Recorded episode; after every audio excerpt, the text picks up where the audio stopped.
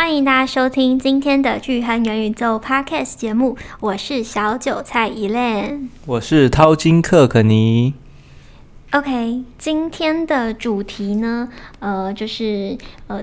最近呢，这个美国公布了重要的这个经济数据嘛，就是 CPI 的这个数据。那接下来呢，呃，这在这个数据公布之后呢，币价会怎么走呢？今天呢，我们就要请肯尼来帮我们做一下分享。嗯，没错呢，今天呢，就会跟大家来聊一下，就是说，哎，刚好我们啊、呃，就是 CPI 已经公布了，那也是在刚好情人节那一天了，对所以有观看我们影音版的朋友们。就可以收听到我们就是在情人节当天的这个直播内容。那现在呢，就刚好我们已经确定啊，呃，CPI 是呃公布是比较高于预期的，所以等于说啊，呃，币价在这个呃昨天啊，也就是情人节晚上当天九点半公布的时候是有一个蛮明显的跌幅，但是瞬间它是又马上又拉回。等于说是收在一个还不错的位置上。那今天的内容呢，一样会从几件新闻事件，然后再带到说，哎，接下来这个币价该如何走？OK，好，那我们先来关注一下近期的一些呃热门的、重要的一些新闻事件哦。那首先呢，就是这个美国证券交易委员会呃宣布，就是要关闭美国质押代币的服务。嗯，那这个呢，当然，我觉得，呃，如果说在关注币圈和一阵子的朋友们，其实多少都会有去做这样的服务啊，等于说质押，然后升利息这样子的这个类似的服务，不管是呃国外或是台湾的一些交易所都有类似的这样质押服务。但是呢，在近期啊，就是这个 SEC 这个美国证券交易委员会，就是特别针对这个加密交易所。那个 Kraken 这个交易所去禁止它要即刻停止向美国用户提供这个加密货币的质押服务，并且要这个支付这个三千万美元的这个罚金哦。那这件事情呢，那在这个交易所有支付这个罚金之后呢，也达成了这个和解。那其实这件事情就是一个非常非常，我觉得是蛮针对的一件事情，有点在刻意打压。怎么说呢？他这个。这个三千万美元的罚金啊，也是说，也不是说要付给这个，就是他们的用户，啊，就是直接付给这个 SEC，感觉就是好像就是啊，我就是突然找一件麻烦事，然后逼你要付我钱的感觉。所以你觉得是故意找茬，故意找麻烦？哎，有这样的意味啦。那当然就是，我觉得这个，因为大家可能这些啊。呃政府机关会因为像去年 FTX 的一些事件，对于交易所其实在呃处理这些某些质押的上面的，这是蛮感冒的，所以说他们会禁止这个服务，也是有他们的原因。但是我觉得他们处理的方式是不好的。除此之外呢，当然就是像是呃这样子的代币啊，其实他们就直接抓一个说它是证券法，其实这个其实都是。啊，感觉是蛮刻意的，所以说像他这个执法单位，我觉得接下来会有什么样的一个调整，我觉得也是大家可以继续关注的。呃，当然，我觉得 SEC 不是完全里面的官员不一定完全都是支持这个他们这样的做法，也有一些官员他们是认为说，呃，就是觉得 SEC 自己这样子做其实是不明确的，等于怎么说呢？因为他觉得。这样子的举，这样子的罚款是太直接，那有点像是呃蛮刻意打压的一种方式。我觉得他们他也说要要做这个质押服务，其实要最好的方式其实是就是要呃给出一个明确的这个指南，让这些交易所自己可以去遵守这些指南，我觉得才是会比较一个好的处理方式哦。好，那接下来呢，我们看下一则新闻哦，呃，就是这个 Paxos。将终止币安 UBUSD 的合作，嗯、呃，这个 Paxos 呢是是什么？呃，简单的跟他讲，这里又是跟 SEC 啊、呃，这个最近非常曝光量非常高啊，这个在那个交易委员会，等于说他们就是我们常知道稳定币嘛，等于说它是跟美元一比一去做挂钩的稳定币。那最早期的是我们大家熟知的 S 呃 USDT，对，那它是二零一四年就有了这个币哦。哦，USDT 比 BUSD 早更早，等于说大家现在的这个、嗯、它的市占率其实还是最高最大的一家，等于它毕竟经过了好几次的牛熊。都还撑到现在，等于说大家对它的信任跟累积起来的用户，呃，持有 USDT 这种稳定币的这个用户是非常高的。那当然，在近两年就是出现很多稳其他稳定币嘛，比如说呃 U 那个 USDC，或者是我们今天讲的这个 U 呃 BUSD，那当然还有一些比较小的 USDP 哦，这个名字都很像，但是呢，就是呃最大宗的还是呃以 USDT 为主。那 BUSD 主要是币安这个交易所，他们与这个 Paxos 这个发行商去合作推出的这个 BUSD，所以大家不要以为这个 BUSD 是币安的的的推推出的这个稳定币哦，它其实是为就是跟这个 Paxo 合作推出的这个是 B 这个 BUSD，它其实是不一样的。那当然，我觉得 SEC 做这件事情，他们又在今这两天，你看刚刚是禁止质押嘛。那另外一件事情是蛮针对稳定币这这件事情，所以可以为什么会从这两个去下手呢？其实跟去年的两件事情蛮类似的。第一个当然就我们刚刚讲 FTX 交易所出现这种质押问题，再来就是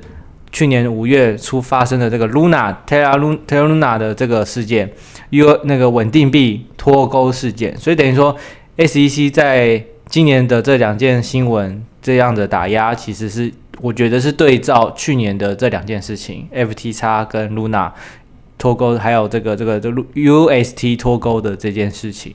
所以说啊，币安在这件事情就马上当下就放弃 BUSD 作为他们这个交易所的这个交易对的主要代币了。那那个 Paxos 就是被这个 SEC 所就是起就是有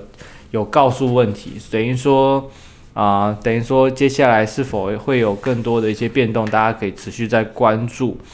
但是币安毕竟它现在还是最大的一家交易所，所以我觉得 SEC 主要去针对币安做这件事情，其实也有一点在刻意打压币安在美国的这些啊、用户心中的一个地位哦。为什么呢？因为我觉得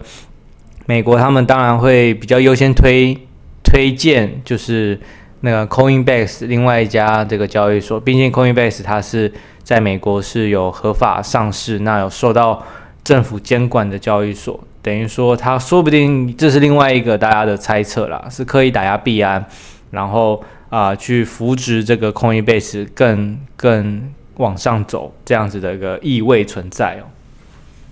好，那就是讲到这个 BUSD 的这个禁令呢，诶。就是币安呢，当然是首当其冲，受到一些打击。呃，币安呢单单日净流出呢八点三亿美元哦，是创下了 FTX 呢垮台后的最高纪录。诶，但是这件事情呢，对于市场上有很大的影响吗？嗯，哦，这件事情呢，呃，就是陈陈刚上一则新闻嘛。那这则新闻就是在讲说必然因为这件事情，那。快速的，就是大家会有恐小恐慌，等于说它在单日的流出就八点三亿美元。但是啊、呃，目前看起来币安还活得好好的啊，不会因为说这样大家快速的挤兑，会造成它这个储备金或者是一些呃周转不灵这样子的状况出现。所以说币安还是毕竟它是第一名嘛，世界第一名，它跟第二名的这个差距哦，等于说是已经看不到车尾灯，等于第一名跟第二名差距就已经非常远了，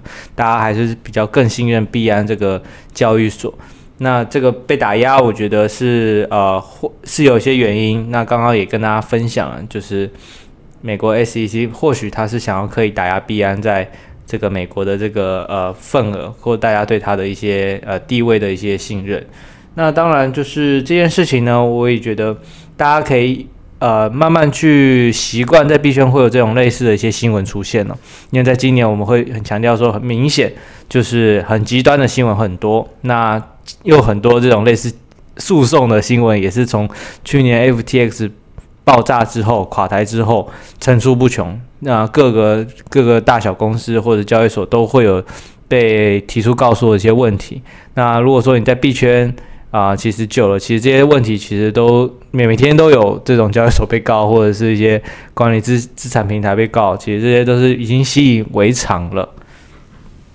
对这个币安，呃，这件这个事件呢、啊、出来的影响，其实诶比我想象中的还要轻诶。我对，因为币安毕竟是就是全球的第一名的交易所嘛，诶，但是它受到这样子的打击之后，市场的这个呃下跌的幅度，我觉得好像还好，没有没有大家没有到这么恐慌哦。嗯、对，所以可能就是币圈的人呢，可能也已经比较习以为常了，慢慢已经习惯适应这样子的事件就是发生哦。那当然就是对于币安其实。其实也没有造成什么太大的影响啦，也是目前都是还是正常运作。好，那接下来呢，就跟大家分享一下，其实我们昨天在这个影音版的节目呢，是跟大家就是呃提到这个比特币呢，情人节是否必涨呢？因为近十年来呢，呃十次里面呢，有高达九次，呃情人节当天呢都是上涨的。嗯，没错，哎，这个是很有趣的这个统计数据哦。那这个这个统计呢，情人节当天哦，二月十四号，币价，比特币的币价通常都是十四有九次是涨嘛。那我们昨天也在影音平台上有在讲说，哎，我们来看看今年是不是特别的一年。但是呢，哎，到了晚上，突然原本下午在直播的时候还是跌的。但是在晚上 CPI 公布的时候呢，哇，一口气下跌之后又马上拉回，而且还是逆势的这样成长起来，反而是有点小反弹，等于说反而最后是收在一个红 K，等于说，诶，十一年现在十年是涨了，诶。那我想问一下，Kenny，昨天的操作是、嗯、是什么呢？你应该是昨天九点半就是守着，然后等这个 CPI 的数据公布之后，嗯、呃，它公布之后，它第一个方向应该是是往下，对吗？嗯、对，那你是你怎么操作呢？哦，这边也可以跟大家分享一下，就是我在 CPI 类似这种新闻，在呃去年到现在为止，目前这个因为。啊、，CPI 的影响跟之前的这个非农指数影响，在当下的这个涨跌幅都是还是蛮明显的。所以我的判断呢，像是这种新闻跑出来之后啊，我们守在九点半的这个准点的时候。我们都会看到，会看到第一个方向会明确跑出来，但是呢，我可能会稍微再等一下，等个半个小时。诶，其实等市场这个因为消息面的这个状况有些起伏，等它慢慢消化完、消化完这些新闻的内容的之后呢，诶，其实这个方向会蛮明显的跑出来。那跑出来之后，其实很简单，就是跟着这个方向去做操作。我觉得，呃，就是一个还没明确的方向了，因为。大部分的人其实都会守在这种类似新闻或是公布指数的时间点，那其实它是一个蛮蛮明显的一个动力，等于说这个动力是可以呃影响接下来可能一个礼拜、两个礼拜甚至到一个月的这个方向哦，所以这个大家是给大家做一个呃判断的一个参考啦，不不代表就是呃最明确的方式，大家还是要多方的去呃收集更多的资料去佐证自己的这个。操作是不是正确的？那当然，这是其中一个参考的一个方向，就是说，等到的这个公布之后，半个小时、一个小时，其实方向就很明确的走出来了。那走出来之后，是顺势，就是照着这个方向去顺势做操作，就是一个还不错的方式啊，对我而言。OK，就是提供给大家参考喽。那情人节呢，也希望就是因为其实我们昨呃我们在这个影音版的节目呢，呃，就是有做一些小小的，就是跟大家做说明嘛。然后也希望大家呢，可以就是透过这个。这个行情可能小行情，因为 CPI 公布嘛，可能会有一些行情，然后赚到呢，呃，这个情人节礼物啊，或是对对对，对，好，那再来呢，就是我们看到呃，这个比特币呢，呃，它这之前就是在跌破这个二点二万美嘛，那这个富爸爸呢，这个作者富爸爸作者，诶、嗯，他说他将全线崩盘计划买入更多的 BTC，诶，这个是比特币的信仰者。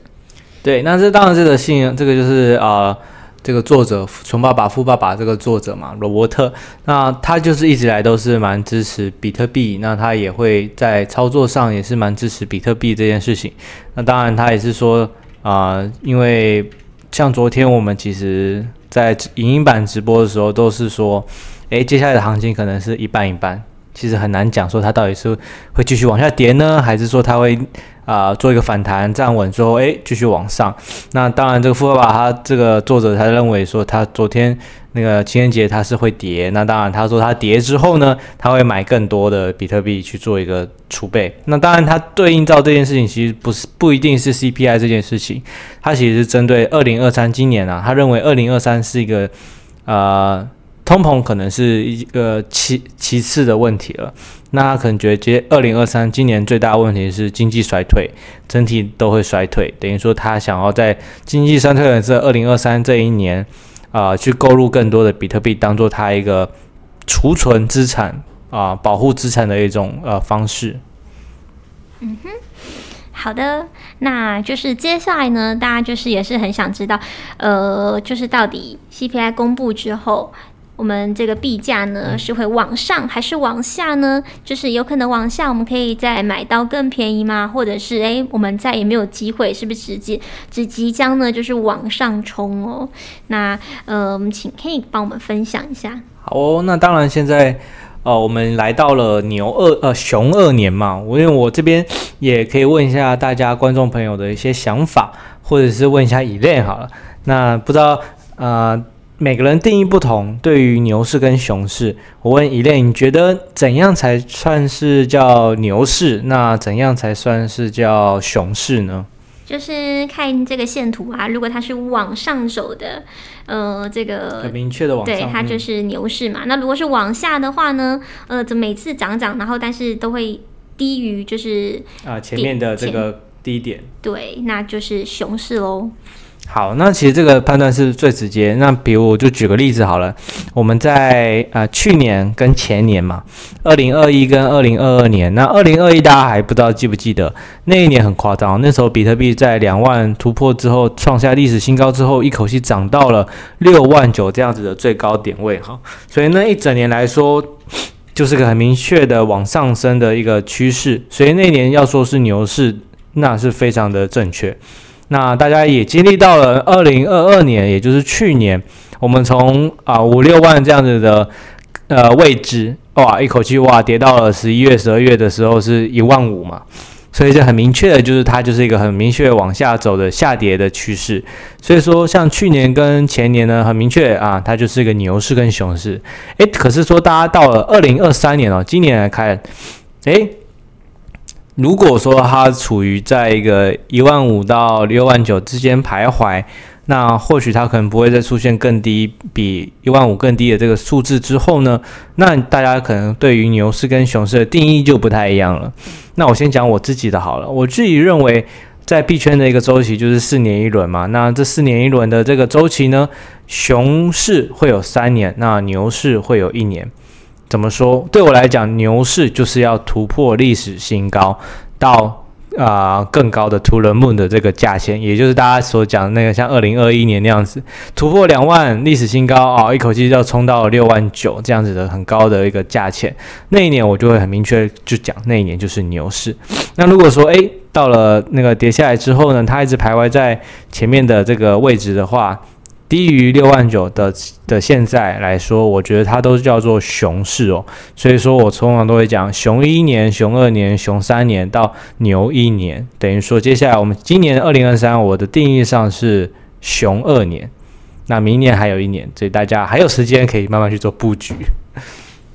OK，就是因为常常啦，都有朋友每次都是哎涨上来的时候问说，比特币现在还可以买吗？还可以买吗？对啊，跟你说，就是你再不买，你真的就来不及了。没错。对，因为现在呢，其实你从就是历史上，你可以呃去看一下这个线图啊，也可以大家可以去看一下我们的呃昨天呃二月十四号的这个影音版的节目，那上面有这个线图，那其实你就可以很明显的看到，如果以周线来看的话呢，现在呢算是一个呃。呃，这个位置，这个点位呢，算是低点了。嗯，对，因为它的这个是斜率上升嘛。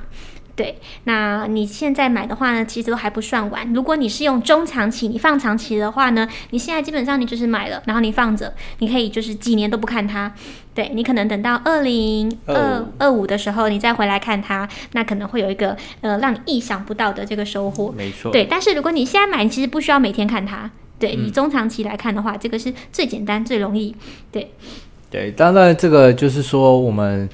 也是建议大家啦，就是在币圈真的要赚大钱哦，因为我们说常常可能做合约哇，一口气赚了一些快钱，很开心，然后就提出来变现了，这些都是我觉得不一定是一个很好的操作，因为在币圈，我觉得要做一个好的啊、呃、投资人，我觉得是要看更远、更更大的一些方向哦，这样才可以赚大钱哦。大钱的意思是说，可能是五倍、十倍，甚至二十倍这样子的一个呃大幅的。资资产累积的一种方式，所以说，呃，币圈呢，在这个周期面啊，我们来看，就是说，刚好现在就是跌下来之后，各方数据都是一个踩稳上升的一个一个阶段哦。所以我常讲嘛，上一集节目影音版的朋友，或者是有听 Podcast 的朋友，我们都有在讲，只要在今年哦，今年年底以前，它维持在一个黄金三角形。黄金三角形是什么？就是只要它在这。年底以前再入再次跌到两万二以下哦，这个范围都会是一个很好进场的一个买入点哦。这就是我常讲的黄金三角形。那当然，这个要配合就是我们这个周线的上升斜率啦。那这个都欢迎大家去看影音版哦，因为影音版有图片，大家会比较明确看到一个很明确的三角形。进入到这个三角形就是很好的一个位置。那当然也会问啊，如果跌破这个三角形哦，要怎么办？怎么办呢？对不对？对啊。跌幅，如果说假设今天在这个三角形就突然跌下来，诶，超出这个三角形的范围怎么办？哦，那知道这个就是另外一件事情了。那我觉得这个可能等到真的发生，我们再分享好了。因为跌破可能会有几种原因，它可能是假跌破，因为前面几年的这个低点也有类似的的，的发生，就是它故意跌下去，让人觉得哦，完了，真的要归零了。那但是。我们就是要等待，然后持续关注。所以说，很多朋友们买现货的朋友们，你买了，但是那个持续关注或者新闻啊，或者收看元宇宙这的这个例行性的收看，都是要非常重要的，因为我们会及时的更新。OK，好，那我们就是最后请 Kenny 帮我们跟我们分享一下好了，就是呃。你在就是币圈，你这些这样操作啊，然后你通常就是呃，如果有一些重要数据公布的时候，你的一些操作方式啊，那心法会跟大家做一下分享。比如说，也还是或者是说有哪几个就是比较关键，大家可以关注的这个日子。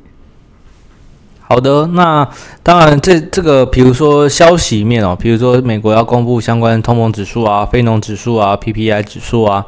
类似这样的事情，大家是一个呃，大家可以。蛮明确的，就是说，诶，等到大家上网去查一些这几天的这个公布时间，大家就是等到它公布的这个时间点。那通常台湾都在晚上九点半或者是十点半这样子这个时间。那它有分冬季夏令的公布时间会不一样，所以大家就是要观察一下。啊，我自己在这个操作上，其实当然第一个首要做做要做的事情就是功课要做足啊。比如说，有关注我们这个元宇宙节目的朋友，我平常常来讲的一些指标要去看哦。比如说，呃，恐惧贪婪指数，这是最直接看市场目前大家所有人的反应是怎么样的一个指数。再来是 PM 值哦，PM 值是什么？PM 值是啊，矿工们的这个收益状况哦。因为在币圈里，这个以比特币为主的这个币圈啊，比特币的这些矿工是最根本的一个。一个一个参考指数，为什么？因为没有矿工就不会有区块链这些产生，那也不会有比特币的这个收益产生。等于说，矿工们的好坏其实间接的影响到很全面的这个币圈的生态。这是一个看比特币币价一个蛮蛮好的一个方向。所以 PM 值是就是一个很好参考的一个指标之一啊，指标之一。那当然还有很多类似的指标，比如说。呃，大户的一些地指数啊，还有说啊、接下来可能还会有一些啊、可能日指标、日分数，或者是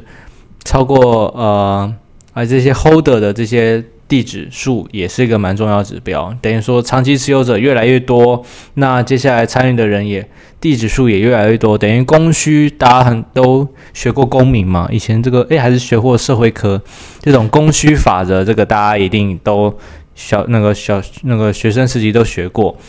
供给那其实就会有影响到这个价钱的位置。等于说，越来越多人想要买比特币，但是比特币接下来会越来越稀少。那